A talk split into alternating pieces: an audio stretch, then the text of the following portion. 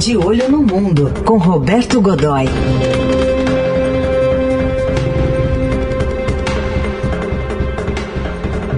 Hora da coluna de Olho no Mundo com o Roberto Godoy, que está aqui já na ponta da linha. Oi, Godoy, bom dia. Bom dia, Heisen. Bom dia, Carol. Bom dia, amigo. Olá, bom dia. Vamos falar do lindo mar Mediterrâneo, né, Godoy? Mas a, a notícia não é linda, né? Tá não, crescendo rapaz. a tensão lá na Líbia. Pois é. Na verdade, a gente, é, é, é, o, o, mundo perigoso, né, está cada vez mais perigoso. Você dá uma olhada ali na direção do Mediterrâneo, por exemplo, a gente está aqui, todo mundo, o mundo inteiro preocupado com a guerra contra o coronavírus, mas as outras guerras, as, guerras, aquelas, as guerras feitas por nós, os humanos, né, é, continuam pegando pesado. E ali na região do Mediterrâneo, nos últimos, ao longo do último ano e principalmente nos últimos seis meses, a tensão cresceu muito. E agora tem um fator complicador que é uh, um, um, um, novo tipo de um, um, novo, um novo movimento nesse, nesse tabuleiro de xadrez, uh, que é a aproximação militar uh, cada vez mais intensa entre os governos da Turquia, que é uma potência, veja, Turquia faz parte da organização do Tratado do Atlântico Norte, da OTAN, tem uma poderosa indústria produtora de e exportadora de equipamentos militares e produz praticamente tudo o que consome, tudo que ela, ou seja, seus próprios navios, submarinos, uh, sistemas de artilharia e uh, compra uh, relativamente pouca coisa, embora gaste muito dinheiro com isso, compra pouco no exterior, caças, principalmente coisas mais sofisticadas. Então, ela tem uma presença ali importante e está se aproximando cada vez mais da Líbia, eh, onde o, o, presidente turco, o Recep Erdogan, apoia o governo eh, líbio do, do, Acordo Nacional, que é uma coalizão cada vez mais fraca, né, liderada pelo Fayez Sarraj. Eh, eles tiveram uma reunião agora no dia 4 e decidiram eh, construir, veja só, Heisen, eh, construir duas bases turcas militares permanentes em território líbio. Um acordo binacional, um acordo bilateral, vai permitir, e as obras começam imediatamente eh, nas cidades de Misrata, eh, que fica bem na boca ali do Mediterrâneo, e um pouco mais para cima em Dafinia, que é um, um, um ponto para escoamento da produção de petróleo. E aí, rapaz, aí é que entra uh, o fator determinante. O que é que está por trás dessa história toda? Dinheiro, petróleo, o, o, o, governo da coalizão não tem uh, infra, não, não consegue ativar adequadamente a infraestrutura para a extração do petróleo, então uh, vai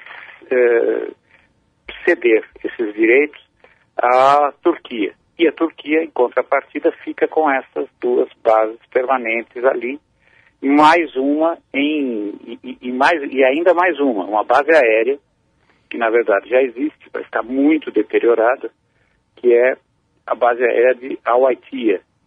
É, ela fica relativamente próxima de, de Trípoli, da capital, mas é, e tem uma coisa curiosa. Ela foi construída nos anos 80 por empreiteiras brasileiras. Veja só que coisa curiosa. Olha, isso é curioso. Não é? E veja só, Carol, e por quê? Naquela época, o, o Anwar Sadat era um queridinho uh, do Ocidente, porque enfrentava a Guerra Fria, ele, hum. em certa medida, ele tinha ali um jogo dúbio, ele meio que ele não tinha, não era exatamente um, um inimigo, no, no, por assim dizer, o, não o era Gaddafi, um inimigo né? da Rússia. Mas ele também é, recebia muito material, muita, negociava com o Ocidente, essa coisa toda representava interesses ocidentais, enfim, fazia, fazia aquele jogo. E, o, e comprou aqui do Brasil um monte de blindados da falecida empresa Ingesa, né? É, comprou um monte desses blindados que, com os quais fazia, inclusive, política. Grande parte do, dos das centenas de blindados brasileiros que ele comprou foram eh, enviados para países aliados dele ali na África. Enfim, fez um, usou isso como moeda de troca ali, uma moeda pesada. E essa, essa base eh, vai ser reconstruída, só que será que pelas será que pelas mesmas empreiteiras aqui do Brasil? Não, com certeza não. Os turcos não vão deixar. ô, ô, Godoy, explorando um pouquinho essa questão ainda do Brasil, há alguma outra repercussão é, no Brasil a partir dessa tensão que você descreveu aí? É, o Brasil tem uma. O, o, Brasil que já teve. No tempo que o Brasil tinha uma diplomacia, uma política externa eficiente, é. havia uma imensa preocupação porque é, grande parte dos interesses brasileiros na região passa exatamente por essa é, passa exatamente por essas águas essa área do Mediterrâneo, onde é, o Brasil tem ali uma rota importante comercial, é, embora seja só de passagem, mas tem uma rota importante ali e tal. E Brasil foi, ao longo do tempo, a Líbia, que foi um parceirão brasileiro, ela própria foi se deteriorando, a gente sabe, virou aquilo, aquilo virou um balaio de gato, né? É, e é, ela não é, perdeu protagonismo em relação ao Brasil, e o Brasil também ali não, não decidiu adequadamente que não era, não vão meter a colher aí. Né? É, hoje, o que acontece ali é que é, a oposição, existe essa coalizão, né, esse governo é, é, do Acordo Nacional, ele vem perdendo participantes. Ele era inicialmente uma espécie de federação com muitos movimentos ali.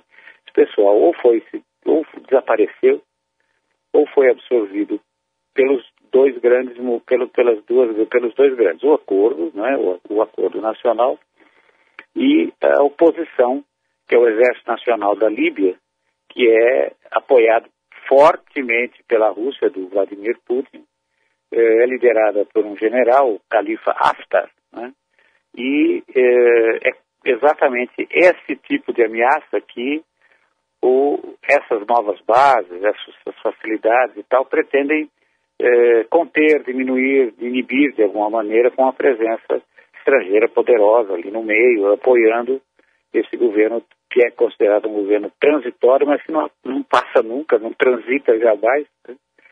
e, e, e, que está ali agora. E, e, tem um fator é, complicador ali tremendo que é o seguinte: o famoso velho e conhecido Estado Islâmico, que se desmantelou uh, no Iraque, na Síria, uh, ele, o que, que aconteceu? O comando se transferiu para a Líbia, e muito rapidamente.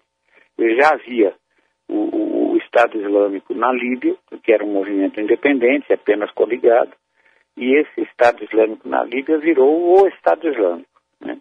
Ele tem sede na cidade de Derna, e tem é, grupos ativos em Sirte, Benghazi, Sabah, é, onde, de onde comanda hoje as ações do, do, do, Estado Islâmico fora do país, as ações terroristas e tal. Isso desperta mais um fator complicador, né, gente?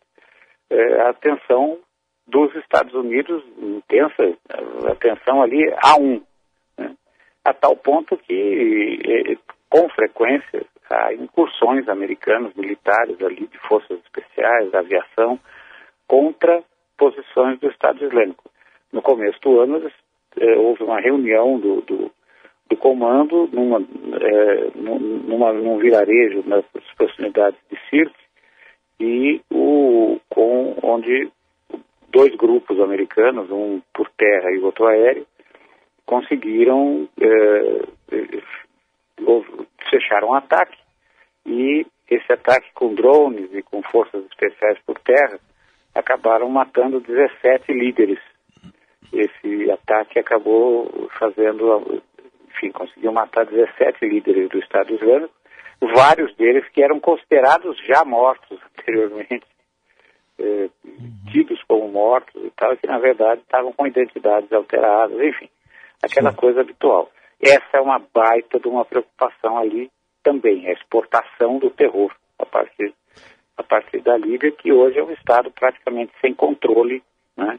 Tanto que uh, uh, coisa aí de 10, 12 dias foram uh, os serviços de inteligência dos Estados Unidos apresentaram uma, um conjunto de passaportes, veja só, passaportes oficiais emitidos pelo governo, por esse governo do Acordo Nacional, cada um deles com um tipo diferente de produção. Quer dizer, todos eles são legítimos, mas cada facção produz um. Quer dizer, então pensa bem, como é que você pode administrar qualquer coisa numa situação como essa? Né?